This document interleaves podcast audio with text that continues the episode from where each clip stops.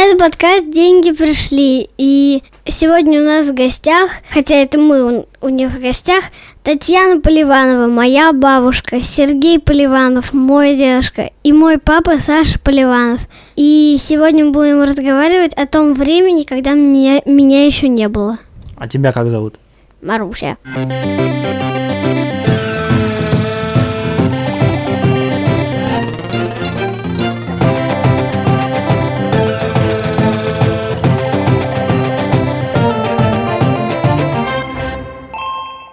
Привет! Подкаст «Деньги пришли» снова с вами и с нами. Меня зовут Саша Поливанов. Меня Илья Красильщик, и сегодня мы только в аудио. Но мы все еще вместе со студией подкастов «Либо-либо» и с Альфа-банком. Мы раньше хотели делать выпуск про разные истории, когда мы оказывались без денег в жизни. И потом пришли к двум выводам. Во-первых, то, что мы очень много таких историй уже в этом подкаст засунули. Вот, а во-вторых, э, по крайней мере, в моем случае, все истории, когда я по-настоящему, по-серьезному оказывался без денег, происходили тогда, когда без денег оказывались мои родители, а не я. У меня все-таки, кстати, был попроще и повеселее, а вот в детстве и еще незадолго до того, как я родился, конечно, жизнь была несколько другая. И мы решили с Сашей... Ввести методологическую новинку. Угу. Короче, мы взяли и поговорили с нашими родителями. Я поговорил со своими, Илья поговорил со своими, мы все это дело записали. Надо было еще, конечно, сделать так, чтобы я поговорил с твоими, а ты поговорил с моими. Слава богу, мы так не сделали, правда? Я очень рад этому. Да, Действительно, что то- я эта тоже. методологическая новинка нам в голову уже, пришла. уже первый успех, да, этого Да. выпуска? И, конечно, внутри разговора мы говорили не только о том, как не было денег, но и о том, как жила наша семья, когда мне было там типа 3, 4, 5, 6 и так далее лет. И... Или когда мне было минус 3, например, мы тоже говорили. Нет, я решил эту часть как бы не включать. Я тоже ее решил не включать, но там была моя сестра, которая на 6 лет меня старше, поэтому, естественно, она включилась. Самое поразительное, что я довольно много нового узнал, и что включенный микрофон не только не закрывает родителей, как мне казалось, могло произойти, а наоборот, они готовы рассказывать гораздо больше, чем, в принципе, э, я когда-то знал, и мы классно поговорили. Это был невероятно полезный опыт. Quality time. Quality time с родителями. Дело в том, что все выключили телефоны. Мама, папа, сестра моя, я, мы все выключили телефоны. Можно просто сократить, да, ты выключил телефон. Нет, все выключили. Поверь мне, это в нашей семье проблема не только моя. Мама подготовилась, написала даже до этого текст о важном, подумала. Папа, который, в принципе, ему не свойственно много говорить, скажу я осторожно. На Гова- записи, кстати, это совсем не чувствовалось. На записи это совсем не почувствовалось, да? Это, более того, мама, которая обычно перебивает папу, когда папа немножечко начинает говорить, и мы просили маму это не, делать, мама в какой-то момент, я вдруг понял, что говорит только папа. Вот это было совершенно удивительно. В общем, мы, выйдя из этой комнаты с микрофонами в квартире, были все абсолютно шокированы произошедшим и договорились, то, что мы будем регулярно встречаться и под микрофон обсуждать какие-то вещи из прошлого, потому что пока что не найдено другого способа, чтобы мы просто сели с семьей и классно поболтали. Поэтому в студии либо-либо я в ближайшее время планирую одолжить еще раз три микрофона, но в подкаст это не пойдет. Как знать, как знать, может и пойдет, но для нас уже главная цель этого выпуска сделана. Мы уже поговорили с родителями, уже получили удовольствие, и давай теперь потратим некоторое время на то, чтобы и нашим слушателям тоже было хоть что-нибудь интересно. Давай начинать. Это же жизнь, в которой любой форс-мажор ставит тебя в ситуацию, что ты не можешь его решить. Ну, понимаешь, мир не без добрых людей. Всегда тебя окружают какие-то люди, которые тебе Ну, помогут. смотри, решение Да, вопроса кто-то даст, кто-то поможет. Безусловно, да, да, конечно. Шумит, например, кто-то под окнами, например, да? Да, шумит кто-то под и, окнами. например, дочка ваша решает, что надо разобраться с этими людьми, и берет бутылку с водой двухлитровую и кидает вниз. Кидает вниз, да. Кидает вниз прекратить что шум. будет большой плюх, э, который э, остановит этот шум. Не плюх, я думала, она будет лететь и их поливать. А сколько тебе было лет? Много. 17, 16.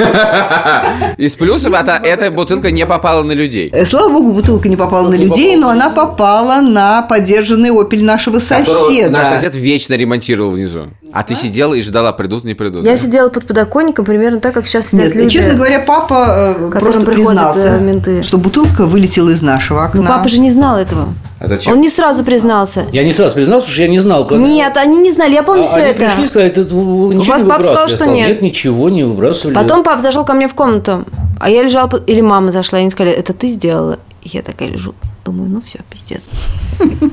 Короче говоря, э, наш сосед оценил вскоре э, ущерб, нанесенный его машине. Там была маленькая совсем мятинка на крыше, но оказалось, что это стоит 450 долларов. Э, Просто очень по, по, по- по нашим средствам это было довольно дорого. Ну, И да, папа это отдавал больше, эту сумму, наверное, полтора года. Должен сказать, что у меня почему-то детство прошло в историях, когда моя сестра оказывалась виновна в каких-то невероятных тратах. Вот мне удивительно, что можно сделать сейчас, чтобы потом год или полтора выплачивать это регулярно кому-то. Эта сумма билась типа по, соответственно, типа 30 с чем-то долларов По в 30? месяц. Да.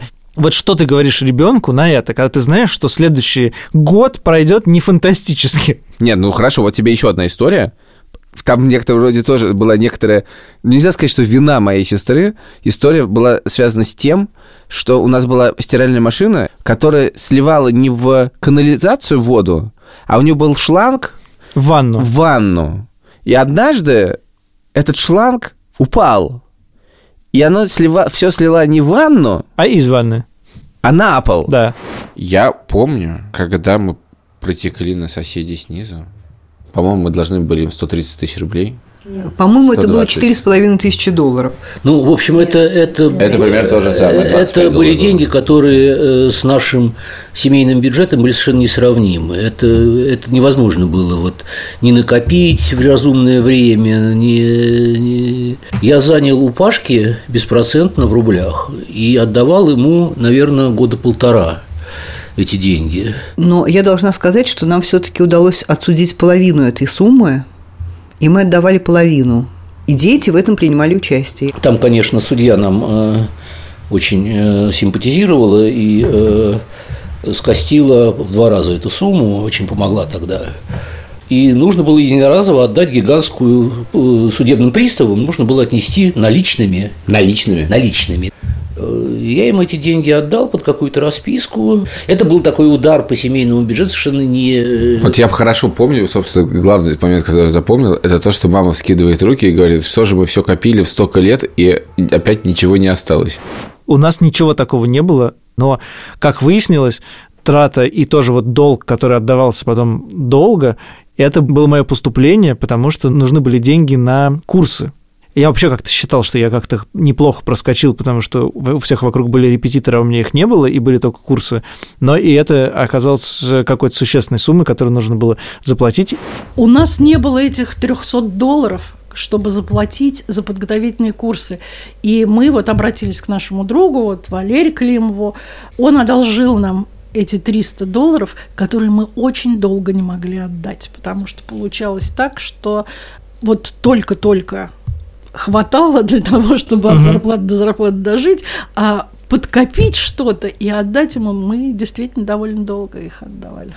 Честно сказать, мама вот рассказала свою жизнь в конце 90-х годов. Она такая. Утром она идет преподавать в школе, проводит 6 уроков. Дальше она идет, вернее, едет кому-то репетиторствовать. После этого она в вечернюю смену идет в университет в РУДН и преподает три пары, а потом едет домой, где сидят дедушка, папа, я и, может быть, брат, а может быть, нет, и готовит ужин. В принципе, я бы от одного, мне кажется, такого дня просто сошел с ума. Вот мама говорит хорошо, что в такие дни вечером не хотелось говорить, потому что ты весь день говоришь, весь день читаешь лекции. Вот, но э, кроме того, это же еще транспорт, перемещение, то есть как нужно Да, было... без удовольствия перемещения, надо сказать, без особого. РУДН где-то на юго-западе, а, школа на спортивной, где эти ученики тоже где-то, значит, пе- перемещаются. Я как сейчас представляю, сейчас зима, вот и, и вот такой у тебя режим. В общем, ужас какой-то. Да, но вообще вот эта история про поступление, Она разорила не одну семью. она, во-первых, разорила, конечно, не одну семью, это просто было за рамками в принципе семейных бюджетов. Но мой случай, ну, конечно, жестче был случай моей сестры, потому что я поступал в 2004 году, в 2003-2004, а она поступала в 97-98, когда с деньгами было все гораздо хуже. Моя тетя Алена, э, значит, как выясняется, я это ничего не знал, просто дала тысячу долларов. Интересно, кстати, что тысячи долларов хватило на все поступление на Но репетитора. тысяча долларов – это очень много. Да, да, ну Э, сейчас, да, да, да. э, Это нет. значит, что это было, ну, это не, я просто к тому, что это не те тысячи долларов, который сейчас 1000 долларов. Да, я, я помню очень хорошо по тем временам, э, почему-то у меня осталось в голове, что какие-то самые дорогие репетиторы стоили 50 долларов за занятие. У меня, у меня то же самое было. И историю трех мальчиков, которые в 11 классе смекнули, что им втроем ходить к одному и тому же репетитору слишком дорого, и поэтому они э, ходили решеточкой, двое ходят, один прогуливает, следующий, следующий один прогуливает, следующий один прогуливает, а 50 долларов пропивали на троих э, каждую там пятницу. И, в принципе, можно было хорошо втроем на 50 В принципе, долларов. я бы за такое бы уже зачет, ну, в смысле, зачел поступление за такое, за такую смекалку. Да, но репетитор просек. Посмотрел, кого нет, посмотрел, что очень... А какой э, предмет был? История. Михаил Борис, Михаил Абрамович, что ли? Да? Собственно, это один из, собственно, репетиторов, за которого платила моя сестра, да. Вот. Они туда тоже ходили втроем, кстати. В общем- Может быть, про них история? В общем, по-другому чувствуется, когда 50 долларов, значит, пропивают три одноклассника, и моя семья 300 долларов не может отдать э, год. Абсолютно, Это- абсолютно. это друг- просто по-другому эти цифры как нач- начинают играть у тебя в голове. А, ну, хорошо, вот история рядом, может, чтобы закончить с этим, там, жизнь, все что-то больше про мою сестру, когда, эм, ну, у меня не было выпускного, так вышло, что у меня не Она было пусть выпускного. свой подкаст записывает и А у- а- говорит про тебя. А, ну, у нее есть подкаст. Ну, про тебя там мало. Экспекто патроном. Про меня там мало. Короче говоря, про ее выпускной. Это же вообще какой-то ужас, кошмар. Это же грусть, печаль. А я помню, что у меня был последний звонок, это был 98 Восьмой год. год. да, и май. И мама мне дала, по-моему, 25 долларов, чтобы я их поменяла и купила себе что-то на этот самый последний звонок. И я положила их в кошелек. Я даже помню, что мы были, мы садились в троллейбус около охотного ряда, и мама вышла около дома на Маяковке, а я поехала дальше покупать Ты что-то на белорусскую. И когда я оказалась на белорусской, я поняла, что кошелька нету. И, и я сказала это маме, мама сказала, ну, значит, у тебя не будет на последний звонок ничего, потому что у нас больше денег нету. Всё, и это- не было? Не было. Кошмар. 90-е 90-ми, а пора и с Альфа-банком поговорить. Тем более, что он был в 90-е.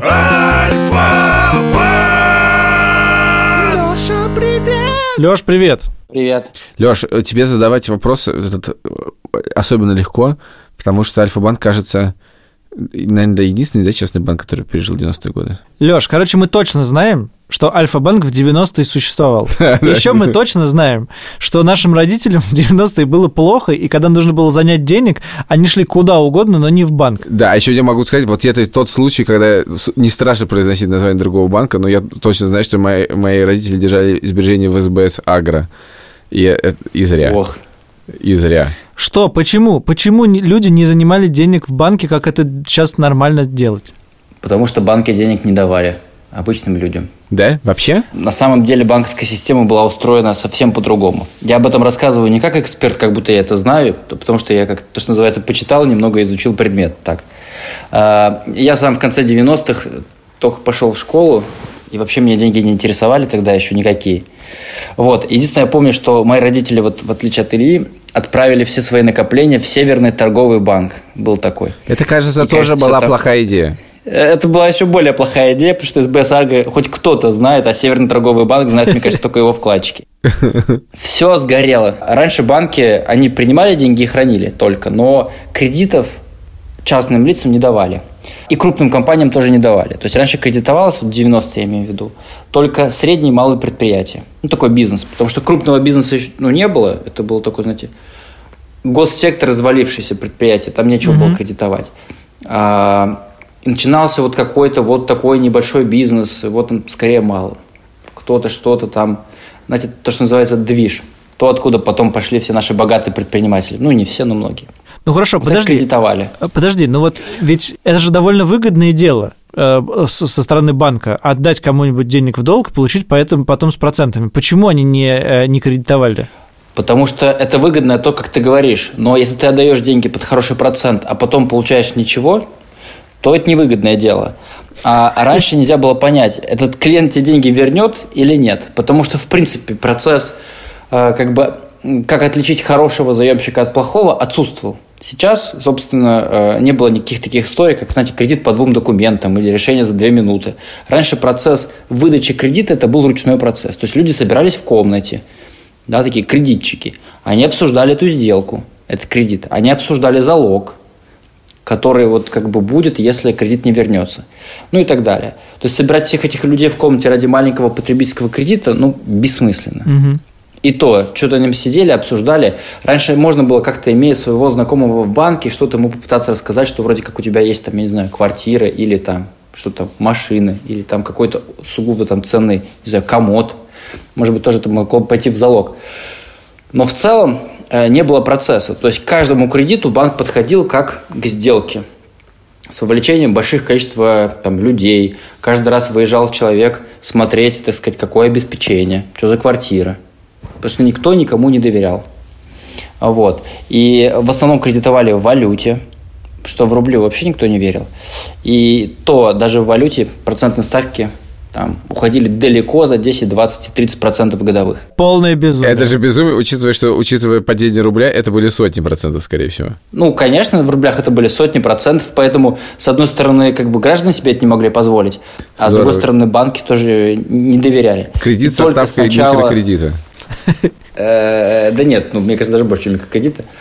Вот. А, Кредит просто как лотерея. Либо ты обанкротишься, либо банк. Ну да.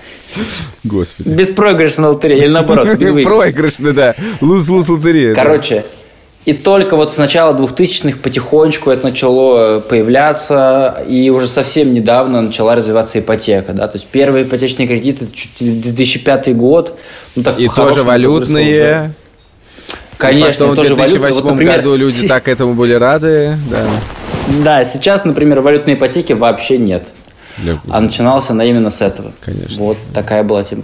То есть не это, знаю, не, короче, это не то, что нашим не родителям было. не приходило это в голову, просто не было такой услуги. Ну, возможно, и слава не богу. Было, не было. Знаешь, ее не было. Может быть, и слава богу, потому да, что, да, да, в общем... Это просто привело бы к большому количеству нет, нет, нет, да, историй. Да, да. А кредитной карты тоже не было? Или это был какой-то удел совсем-совсем э, богатых людей? Вообще никаких кредитных карт. Вообще, в принципе, карт тогда еще не было. И, э, никаких. Их вообще начали выдавать только в 2000-х годах. То есть там каждый... Не-не-не-не-не-не. Да? Была карта СБ Сагра, была, я ее помню. Ты что? Была карта. Цирус Маэстро. Я, она красивая была такая, ты что? Была карта. Не, ну, это как, знаешь, э, какие-то прям, я не знаю, очень редкие случаи, но вот именно в массовые, когда вот карта, там, зарплата... Просто ей не платили, это, это чтобы снять деньги была карта. Да, карта, конечно, никто не платил. Это, да. это, это было, чтобы снять деньги да. в банкомате. Я просто, этот банкомат, я помню, где был этот банкомат даже. Да, на Тверской. Где он был, да. СБ Сагра, я помню очень хорошо, да, конечно. Нет, тогда таких еще вещей не было, и тогда, в принципе, вот эти все платежки бились руками.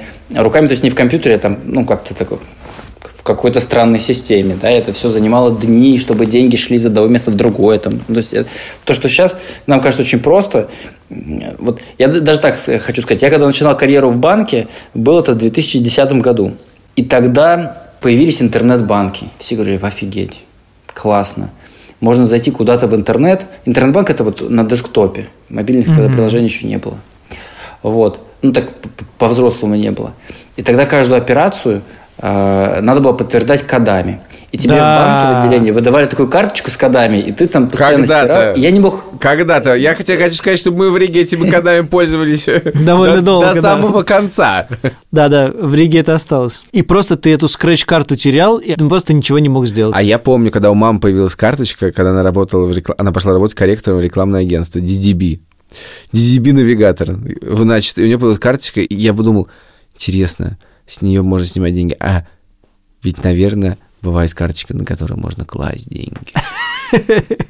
Как это делается? Эта карточка была какой-то волшебной вещью, потому что ты не понимал, как бы, принцип работы этого механизма, в принципе. Ну, то есть это что-то волшебное. Я помню свою... Ты помнишь свою первую карточку? У меня, у меня появилось только в студенчестве, и я помню, что очень любил банкоматы, потому что там можно было посмотреть баланс на чеке распечатать, да. сколько там денег. Да. И в день стипендии я с утра подходил по всем банкоматам этого банка и э, маниакально вот эти чеки получал, пока мне не появлялась там сумма стипендий, когда наконец ее не переводили. Хорошо, спасибо, Алексей, вам за вашу историю. До встречи через неделю. До встречи. Всего хорошего. Слушай, удивительная история, что и в твоей семье, после того, как я послушал, и в моей семье самыми сложными годами, самым сложным периодом оказались конец 90-х, вот с 95 по там 98-99, почему-то и у тебя, и у меня, и я не знаю, типично ли это, были прям тяжел, тяжелые. Ну, в смысле, а твои... Мне казалось, мне, мне казалось просто, что э, это совершенно у меня нетипичная история, потому что мы с 92 по 95 жили в Болгарии и не застали вот это вот совсем дикий капитализм нескольких лет, и в Болгарии на несколько лет раньше там все появилось, и она стала жить какой-то более-менее цивилизованной жизнью, не, тоже не супер богатая страна, но там хотя бы все было, и все можно было купить. И мне казалось, что вот эти года у всех сложные, а у нас были классные. Потом я думаю, ну если не это, то конец 80-х, начало 90-х, а, распад Советского Союза, дефицит, отсутствие всех вещей на прилавках, вот мне казалось, ну, это уж должно быть, там, например, в твоей семье самым сложным временем, потому что у нас мама ездила в командировки. И у нас, когда мама ездила в командировки, она много чего привозила. Она сначала ездила чуть меньше года в Никарагуа, а потом тоже на полгода, кажется, в Норвегию. И это сильно скрашивало наше финансовое состояние, потому что она много чего привозила. И, наверное, самая поразительная история про машину. Моя мама работала в компании «Запчасть Экспорт», впоследствии в «Автоэкспорт», которая занималась тем, что продавала российские машины в Норвегии, в частности. Значит, поразить просто экономическому смыслу. Мама купила машину в Норвегии, российскую трешку, чтобы потом за свой счет на, значит, на корабле переправить ее сюда. Меня абсолютно не удивляет эта история, потому что мой дедушка все время у него был план, чтобы папе сделать права и таким же образом ладу ему обеспечить. Каким? По-моему, издание. Потому что там были экспортные лады совершенно другого качества. Там были экспортные лады, и там это были свои цены. Поразительная экономика. Это не экономика, это кручу-верчу. Нет, ну, ну просто... Советская. Это, это настолько поразительная штука, вот я не понимаю, с какого момента ее начинать рассказывать людям, которые говорят, что в Советском Союзе была нормальная экономика. Вот как эту историю рассказать так, чтобы хоть какой-то конец с концом сходились в смысле того, что это хоть кому-то было нужно отправить машину э, в Норвегию, не ближний цвет, там ее пересобрать, потом погрузить ее на, на корабль, растаможить, причем растаможить тоже, значит, с какими-то сложностями, потому что это все как бы такая полу серая схема, потому что ты же везешь ты как бы покупаешь за рубежом э, э Жигули. В чем экономический смысл вести трешку сначала в Норвегию, потом покупать ее там и везти ее обратно? Как О, это... ты не видел эту трешку, Саша? Машина стоила мне 500 долларов. Ну, это немало. А, но это и немного. Немного. А, да? Да, это и совсем немного. Когда я увидела эту машину, я прорыдала, ну, практически всю ночь после того, как я на нее посмотрела. Ну, очень, то есть она была очень в ужасном состоянии, в ужасном. Это были ржавые пороги, ржавые двери, которые висели на одной петле.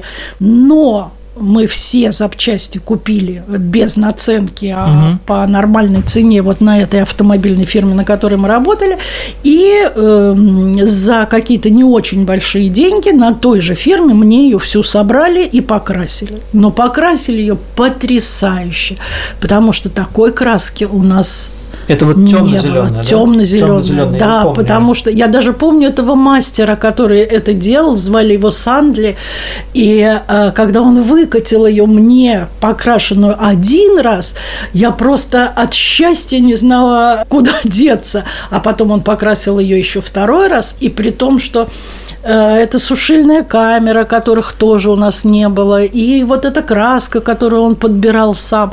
Это, конечно, было потрясающе, но ее еще надо было отправить домой. И мы тоже договорились. Но вот Андрей, который был моим инженером, он тоже купил себе такую же машину, которую тоже ему сделали там на этой автомобильной фирме. И вот мы договорились с капитаном корабля, который шел э, в Таллин, и нам погрузили эти наши машины, и вот это чувство, когда подъемным краном ее подняли э, с берега и опустили на борт корабля, а мы с Андреем стояли и смотрели на наши машины, моя зеленая, его голубая, и просто представить себе не могли, что мы получили хорошие машины. А ты встречал ее в Таллине? Я ее встречал в Таллине, но машина была на маму зарегистрирована. Угу. И когда я ее начал в таможне получать, спрашивает, а где хозяин? Хозяин Норвегии. А ну тогда мы не отдадим вам. Почему не отдадите? А потому что хозяин, находясь в Норвегии, может еще одну машину купить. А это запрещено.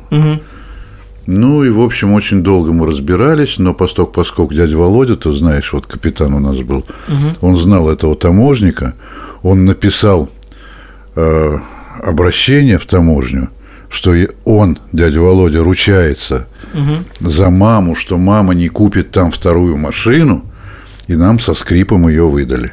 Я хочу сказать, что когда я жаловался на опыт покупки машины, я беру свои слова обратно. Вот то, как мама описывает машину, я вот сейчас только понял, что, конечно, насколько у нас разное отношение к вещам. Уже после записи папа показывал мне на холодильник и говорил, а вот а помнишь историю этого холодильника? Мы купили его в 91 году.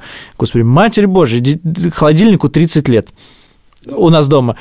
Есть стиральная машина, которую родители все время чинят. Она, она, кажется, купили типа в 95-м При году. том, что, кажется, твои родители совершенно, Совершенно могут спокойно купить могут себе позволить новую, машину, новую да. стиральную машину, в этом нет никакой проблемы. Но это отношение к вещам, на самом деле, меня очень сильно повлияло. Когда появление вещи дома это событие. Я, например, помню, мы вот про это не говорили, я помню момент, когда, по-моему, в 97 году вместо Pentium 386, который у нас был, 486 должен был прийти. нет, у моего брата был 486, на него первая GTA шла, у меня был 386. И там был Windows 3.1. В 95 нельзя было на него поставить. В 97 у нас появился, типа, компьютер. Я помню весь практически день, как я иду до дома, и я знаю, что я сейчас открою дверь, и там будет этот компьютер. И вот это ощущение появления некоторых вещей, я все эти вещи помню. Вот это чудо, вот этого просто как бы божественного появления вещи и важность этой вещи, и ужасности, если с этой вещью что-то случится, я вот сейчас, на самом деле, как бы реально, мне каждый раз, когда я прихожу что-нибудь покупаю, легко просто, типа, плачу. Для меня это победа немножко над этим детским, типа, вот эти... И, безусловно, меня, конечно, дико тянет к вещам, и из-за этого, я думаю, тоже. И вот эта покупка, это лег. И то, что... И мне важно, чтобы это было чем проще, тем чтобы вот это, как бы вот это перебороть. Ну, смешно, что у нас э, одно и то же, а выходит совершенно по-разному у нас внутри, потому что у меня тоже, видимо, есть эта травма того, что э, вещи что-то стоят, вещи дорогие, поэтому у меня есть какой-то наоборот. Вот я там не хочу быть э, в каких-то вещах, как моя семья, как мои родители, поэтому каждый раз я не могу себе купить, там, надо проектор купить, или телевизор, или что такое. Я не буду. А ты очень похож на моего папу. Это, это Я же, тебе хотел сказать. Это, Очень похож на это моего же папу. вещи, а мы как бы привыкли жить без вещей. Зачем эти вещи? Мы привязываемся к вещам, не надо этого делать. Нет, для меня как раз все, чтобы вот через это, через это пройти сделано. Поэтому консюмеризм у меня идеологичен. Ха-ха. Короче, на самом деле, эти истории, ты про машину в начале, ты, э, конец 80-х, насколько я понимаю, да? А, да, может быть, 90-й год. Ну, еще поздний СССР, скажем так. да, да. А ты сказал, что вот у тебя история, они вот, вот про вот эти проблемы, когда вот уже был там конец э, 90-х. На самом деле, думаю, это связано с тем, что мы выросли, и на нас стали требоваться деньги. И это Да, да, бюджет, это- это- безусловно, не это, учитывал. Это, это важная но, проблема. но в начале 90-х, когда мы были маленькие, тоже папа рассказал интересные истории про, про деньги. Папа начал ездить э, за границу на конференции и работать математиком в разных институтах и зарабатывать какую-то валютную выручку. Но значительную часть нашего как бы жизнеобеспечения составляла, ну, буквально гуманитарная помощь. Помните, вот там вот э, на нашей улице было место, где по талону что-то давали. Да. Нам там масло давали и писали номера.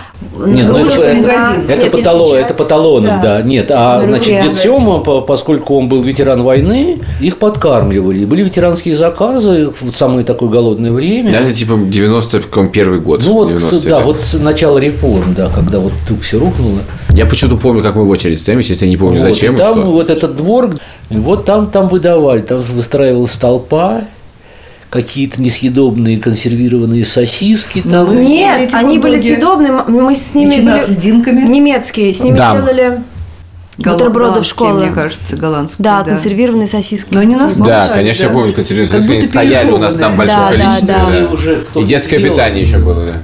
Не детское Да, не, я питание, не помню. это я купила Дико в какой-то момент пюре. ужасную гадость. Это было что-то типа какао, потом казалось, что это, Это- был это- какие-то мам, резервы мам, для американской армии. Это я прекрасно помню. Это, это было, когда был дефолт, и все было, значит, вот эта инфляции не будет, это все 98 год.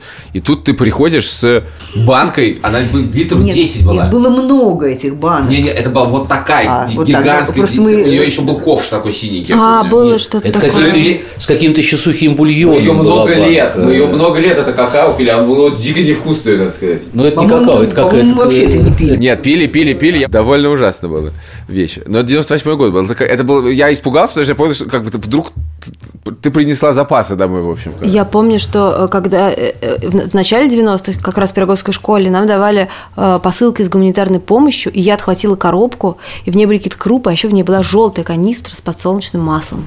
Вот Ничего такая себе. настоящая Да, была пятилитровая. такая, да. И она у нас Да. долго еще жила. Да, я да, была да. так горда, что я как бы принесла жратву, мне Да, лет да, 10, да, да, наверное. да, да. Вот, значит, это гуманитарная помощь, а еще были люди. Вот у нас был друг Пол Керстен. Пол – это для меня очень важный человек. Пол Керстен, он голландец, который всегда для меня был настоящим Дедом Морозом, потому что, во-первых, он привозил подарки. Он тоже математик, он тоже при- привозил подарки. Дед Мороз не математик. он как папа математик. Да, а Дед Мороз не как папа. Мне все равно, кто Дед Мороз, важно, что подарки он приносит. И Пол привозил что-то всегда. Это была всегда такая радость. Он всегда, когда уезжал, он мне под лампу подсовывал 100 долларов или 200 долларов. Ты не помнишь этого? 100-200 долларов. Ну, не Да. мне лично, Да, он да. родителям оставлял, Он, просто он нам чтоб- оставлял. Нет, он чтобы они уложил не какое-то время, и как бы... э, э, Ну, как бы в гостях, а потом-. Во-первых, Да, да, сервис. да. Сервис. Он до сих пор, я его вижу, честно говоря. Да. Да. У тебя эта помощь гуманитарная, она очень персонализированная в виде пола. А у моих родителей, которые работали во внешторге, э, внешней торговле, у них эти посылки им приходили на работу, и они как-то их забирали. И это тоже была какая-то помощь, какие-то сосиски, ветчина и что-то такое. И я папу спросил, прямо не было ли какого-то ощущения неловкости от того, что, значит, тебе присылают какие-то американцы какую-то посылку, ты идешь э, и ее ешь дома. Но он очень прямо ответил, что было вкусно. Мне еще в этом нравится то, что вообще-то это мы сейчас разворачиваем немножко назад, да, это все так талоны были, а еще вот это, а еще вот эта ветчина со, с льдинками, а еще вот эта канистра, и все вещи, главное, помнишь. Вот все эти вещи помнишь. Но для родителей-то на самом деле это далеко не всегда было ухудшением жизни. Вообще-то это было во многом улучшением жизни.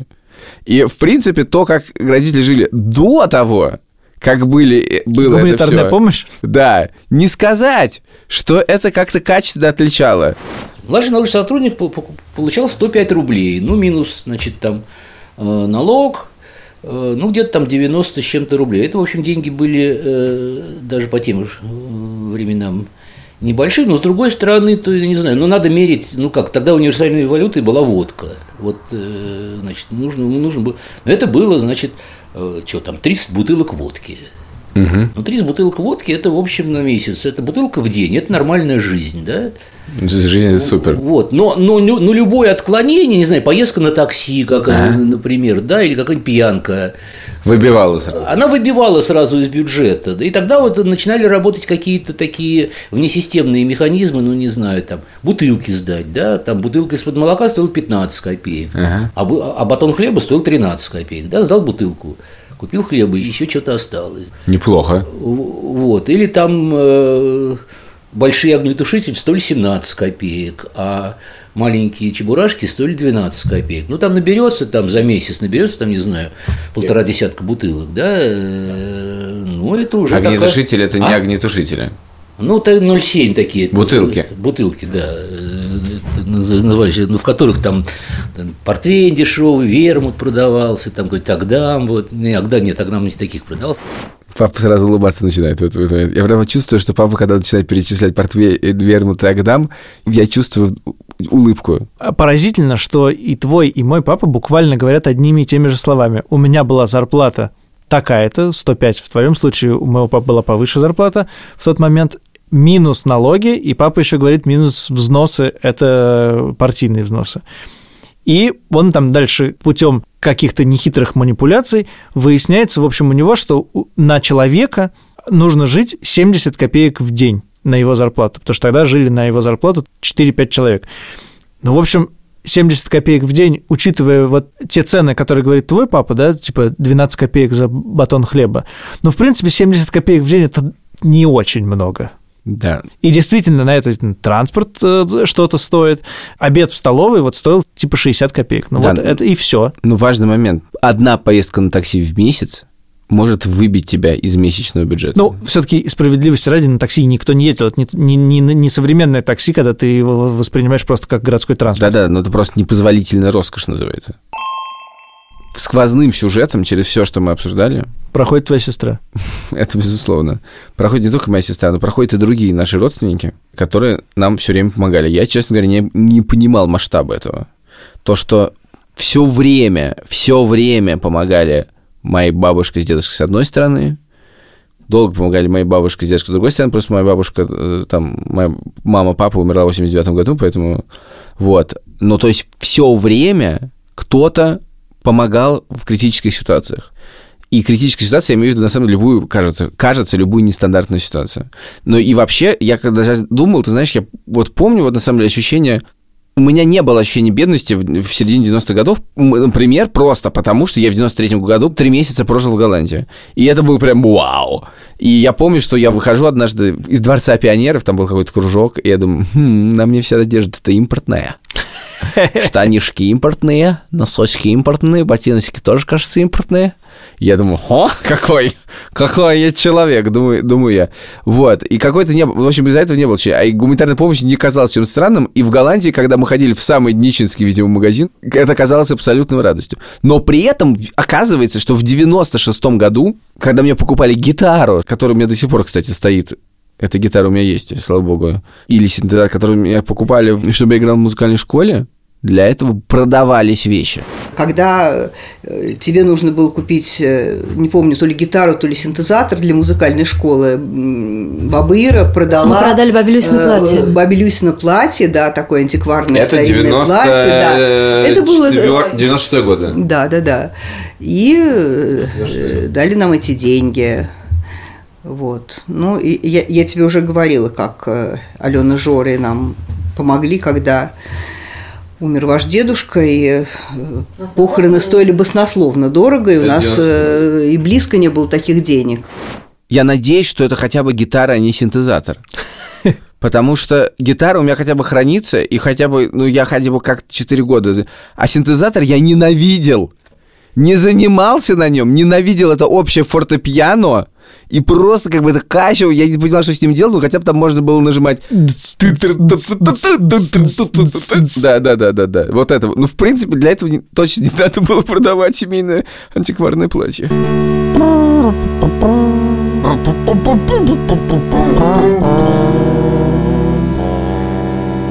Меня поражает вот еще, я так думаю, что есть такая какая-то история, что вот э, в советское время люди стабильно жили, и у них была понятно предсказуемая зарплата, она не, там, не росла и не падала, ничего такое. Какая стабильность, когда ты реально не знаешь, что, чем через неделю питаться? Не, ну стабильно, ты знаешь, 30 бутылок водки у тебя. Все, все, все. Ну, слушай, ну это, это очень порочная практика, 30 бутылок водки. Да ты их- что? Я и- думал, что это совершенно нормально. И их можно сдать и получить еще денег. Это как в депозит, да? Деньги в в банк сдать. Нет, это просто феноменально. При этом, вот знаешь, при этом я вот это все слушаю, и вот с одной стороны, их можно сдать. Сдавали, и макулатуру сдавали, на переработку сдавали, очень экологично. А зарплату платили так, что ты знал, какой у тебя налог. Вот мы, знаешь, много же говорили о том, что люди, если налог будет не скрытым, а открытым, то люди будут понимать, сколько они платят государству. Меня Видишь, почему-то- какое было государство? Люди все понимали, ведь правда же? Да, все понимали про государство. Все понимали, да. Мы по-другому смотрим на вещи. Просто они другие. Когда Мы по-другому смотрим на вещи, это ты буквально имеешь в виду сейчас вещи.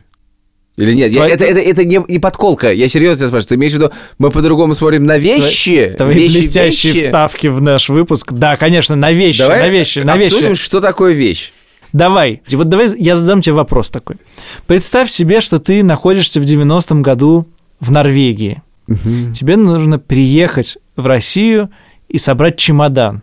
Что ты повезешь? Из Норвегии или из России? Из Норвегии в Россию. В голодную, холодную страну с непонятной властью. Что ты повезешь? Ты! Ты! Я? Да, ты! Ну, Какую-то полную хрень, безусловно. Ну, например. Ну, я знаю же, что хрень. Ну, Ну, колготки. колготки хрень. Их недавно в Латвии разрешили продавать. Это да, и варежки. Так, колготки. Хорошо, молодец. Привез колготки. Все, что ли? Весь чемодан 20 килограмм колготок? Конфеты Конфеты. были. Согласен, согласен. Все, согласен, это было? Нет, я согласен, что это нужная вещь. Нет, есть Если у тебя двое детей, то надо привезти конфеты. Давай еще. батон колбасы. Я, я знал, Сто- я сто знал, я знал, я, я знал, что он там был. Я видел Но- это в, в- в каком-то описании этого кусочка Да, аудио. что- чтобы не дать тебе э, как бы угадать до конца, я тебе скажу так. Моя мама привезла из Норвегии мороженое. Я, я сейчас потрясаюсь двум вещам. Во-первых, то, что она привезла мороженое, а во-вторых, то, что ты мне говорил 20 минут назад. И ты забыл. И я забыл. Когда мы находились там, в Норвегии, девушка одна приехала в командировку в короткую на пять дней э, с нашей работы. И она села рядом со мной и начала шептать мне в ухо, ты, когда поедешь отсюда, вези сосиски. Я сказала ей, какие сосиски, о чем ты говоришь? Она говорит, ты не представляешь, ничего нет, поэтому, чтобы накормить семью, вези отсюда сосиски. Ну, а в Норвегии, понятно, э, совершенно поразившие меня 98 сортов йогуртов, о которых мы в помине еще не слышали, шоколадные яйца э, для детей, ну и, конечно, изобилие сыров, э, несметное количество сортов сыра. Но самое смешное, что из Норвегии я привезла мороженое, карамелевый пудинг и американских раков. Мороженое сохранилось? Да, мороженое сохранилось, и карамельный пудинг, он тоже сохранился. Мама Потому что 10 э, был так упакован. да, нас научили, как нужно упаковывать в целлофановый пакет, в газету, в целлофановый пакет, все это заморозить и из морозилки это выдать. И все дошло замечательно. Во-первых, мороженое упаковано в целлофан и в газету. Я никогда не думал, что это может защитить мороженое. Я знаю, просто поскольку я работаю в магазине в некотором роде, я знаю, что мороженое не всегда доезжает за 15 минут в нормальном состоянии. А ты в газету пробовал? И надо, надо передать эту инфу и А в, норве- а в норвежскую газету? Норвежскую газету. Во-вторых, меня поразил другой пункт. Американские раки. Мне как-то не, не запали они в голову, вот в памяти. Подожди, что это значит? Раки должны быть живые. Иначе их нельзя есть. А американские нет. Я не помню. Я, естественно, их не ел, потому что меня интересовали шоколадные яйца. Мороженое. Нет, ну вот, честно сказать, раков ввести в Россию, они же, ну, типа, они же, они есть. Раки, их, в принципе, Нет, ну ладно. ну, в В смысле, смысле, они есть. А мороженого нет. Ну, такого мороженого а, а нет. американские раки, думаешь, есть? Я еще спрашивал, а почему вы не везли какую-нибудь технику, там, вот на продажу какие-нибудь вещи? Но родители сказали, что они на продажу из заграничных командировок ничего не везли, что не было такой идеи, что мы в комиссионке у, сдадим. да, у, мои- у моих родителей тоже не было идеи вести на продажу ничего. Хотя вроде из как вот ну, культуры воспоминаний все все везли всегда на продажу. Да, но вообще интересная вещь. Вот я, же, конечно, после этого детства мы это обсуждали, что думаешь, вот дети, вот у них только вещей, они про них не думают. Но вообще-то вот это та жизнь, которая была, а, гарантировала нам отсутствие вещевой избалованности. Нет, наоб- наоборот, как бы слава богу, что они не думают о вещах, потому что если они думают о вещах, то, видимо, так надо жить. Да-да, я в том я ровно это имею в виду. Что вот какая родительская жизнь обеспечила наша неизбалованность вещами. Маруся потеряла за этот за месяц, за три недели, кажется, три пары зимних штанов. Просто они ис- растворились. И я даже начинаю включать какого-то, значит, этого фуриозу, где штаны? Маруся, ищи штаны. Вот, но в принципе я понимаю, ну блин, классно, что можно три пары штанов потерять и Ну, ничего не на- про, сказать, что- ни- ни- как бы жизнь не ухудшилась совершенно. Я не знаю, сколько раз э, Маруся уходила из гостей, ну, из моего дома э, в жизни моей и в Марусиной. Это были Много точно раз? сотни, возможно, ну, не знаю, тысячи. Нет, нет, тысячи всё-таки Но это были невозможно. сотни раз. Я не знаю, наверное, единицы раз Маруся не оставила важных вещей у нас, уходя. Ты помнишь момент, когда все стало получше? Знаешь, как бы я могу сказать два момента. Значит, один момент мой, а другой родительский. Вот родители сказали, что в первый раз в жизни они поняли, что зарабатывают больше, чем тратят, был, когда они поехали в Чехию, а в Чехию они поехали, если не ошибаюсь, в 2012 каком-то году. Нет, туристически, пора... Пора, По работе на несколько лет, может, в 13 У меня это связано с с момента, когда я отвязался от э, родительских э, вот этих бюджетов, которые не предполагали аномалий. И это случилось очень рано. Ну, в смысле, я уже в институте, ну, как бы, я и в школе ра- подрабатывал, но вообще в институте все уже, да, конечно. У меня стало вот прямо ощущение, что у родителей все хорошо, когда они стали ездить в зарубежные поездки на своей машине. Я подумал, что если все-таки в семье нет денег, то ты не едешь в зарубежную поездку на своей машине. Дело в том, что, понимаешь, мне сложно. У меня никогда не было ощущения, что все плохо. И что Да, проблемы потому- с деньгами. по- Потому что когда у тебя проблемы с деньгами и все плохо, ты это Во-первых, так не ну, ощущаешь. во-первых, вот- Ты не говоришь себе, все плохо. Ты просто знаешь, на это денег нет, а на это есть. Ну, Живем нет, на нет. это. В смысле, когда я узнал, что семейный бюджет наш составляет цену одного принтера в месяц, я подумал, что мы невероятно богатые люди. Ну, там надо сказать, что с принтерами все-таки сейчас это плохое сравнение, потому что они сильно вышли из цены. Я тоже очень хорошо помню, как родители, вот денег нет, денег нет, а в Болгарии родители купили видеокамеру, и она стоила больше тысячи долларов. Во-первых, были некоторые моменты, собственно, когда для меня вдруг оказалось, что ну, какие-то вещи случились, я даже не думал, что они могут случиться в моей жизни, потому что я, я ездил вообще-то два раза по обмену в Германию, и каждая из этих поездок стоила, типа, я, насколько помню, типа 700 каких-нибудь евро или что-нибудь такое. Очень много. И это очень много. И я не знаю, как это... И, честно говоря, я спросил родителей, как они могли это себе позволить. И они не вспомнили, как они это могли себе позволить, надо сказать. Я один раз ездил к папе в Голландию. Уже по- потом, не в 93-м году, в 2000, типа, втором или 2001, что такое, 2000, что-нибудь в этом духе. Вот, и как это случалось, такие вещи, это уже как-то было... Вот, ну и как бы у меня не было знаю, из того, что как бы у моих одноклассников телефон появился там за год или за два до меня, у меня не было ощущения, что как бы, что, что мы бедные. И я, честно говоря, не думаю, что мы были по, каким-то- по, по каким-то меркам прям бедные. Это был, ну, это был какой-то уровень. При этом родителей, оказывается, вот мама сказала, оказывается, что для родителей момент, когда у нас появились некоторые запросы, которые они не могли реализовать, ну, типа телефон купить. Мгм. И для них это было некомфортно, конечно.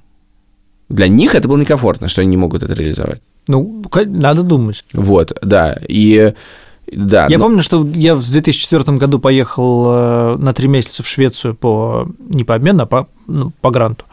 И родители, ну, и у меня была идея, что как бы хорошо, что родители не платят за это, но при этом они заплатили за, за билет туда и обратно, и какие-то деньги мне оставили. И я понимал, что это уже, ну, тогда это уже можно было. Ну, не, не, это не было как-то сверхтратой. Это можно было себе Мгм. как-то позволить. Вот, то есть какой-то вот рубеж э, 90-х и 2000-х ощущение стало, что все стало лучше. Это, кстати, тоже интересно, ведь люди так тоже не ощущают, что вот теперь типа стало намного лучше, а как они ощущают. Я вот очень хорошо помню в тот момент, когда у меня появился реально собственный бюджет какой-то. Это был... И действительно, я помню, что я давал де- часть денег родителям. Вот я помню этот кусочек. Это был мой первый курс, когда я работал, кажется, на типа двух, то ли двух, то ли трех работах. И я понял, что я зарабатываю почти типа, типа 600 долларов. Я думал, ой, уже, там уже близко к тысяче. Значит, вот. И это был, значит, 2004 какой-то пятый год.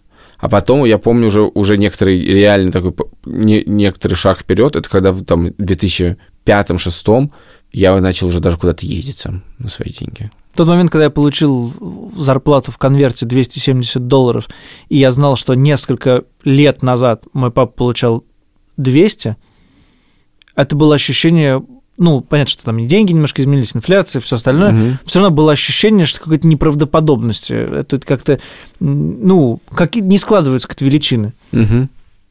Папа кормит всю семью, и, ну, и папа и мама, и папа и мама работают, значит, у них большая семья, машина, дача, дом, все это надо как-то поддерживать, всех, всех кормить, одевать и так далее, а ты взял и получил 270 долларов в конверте. Ну да, но это уже какой был год? 2000 тоже какой-нибудь, да? Пятый? Пятый. Ну это уже все, это другая, другая реальность пошла. Да. Совсем другая реальность. Вот, ну, в общем, честно, не хотелось бы в этом оказаться еще раз. Нет, это вот, знаешь, Я и честно воспринимаю здесь огромной нежностью, но не то, чтобы это то, что ты как бы хочешь пережить заново. С вами были Саша Поливанов, Илья Красильщик, Альфа-Банк, либо-либо наш продюсер Паша Боровков, наш звукорежиссер Ильдар Фатахов. На следующей неделе мы обязательно к вам вернемся. У нас есть телеграм-канал «Деньги пришли», там есть чат, можно обсуждать выпуски, можно обсуждать не выпуски, можно обсуждать вообще все, что угодно, как показывает практика, там все время кто-нибудь что-нибудь вкидывает какой-то вопрос, и ответ будет. Да. Спасибо, всего доброго, пока.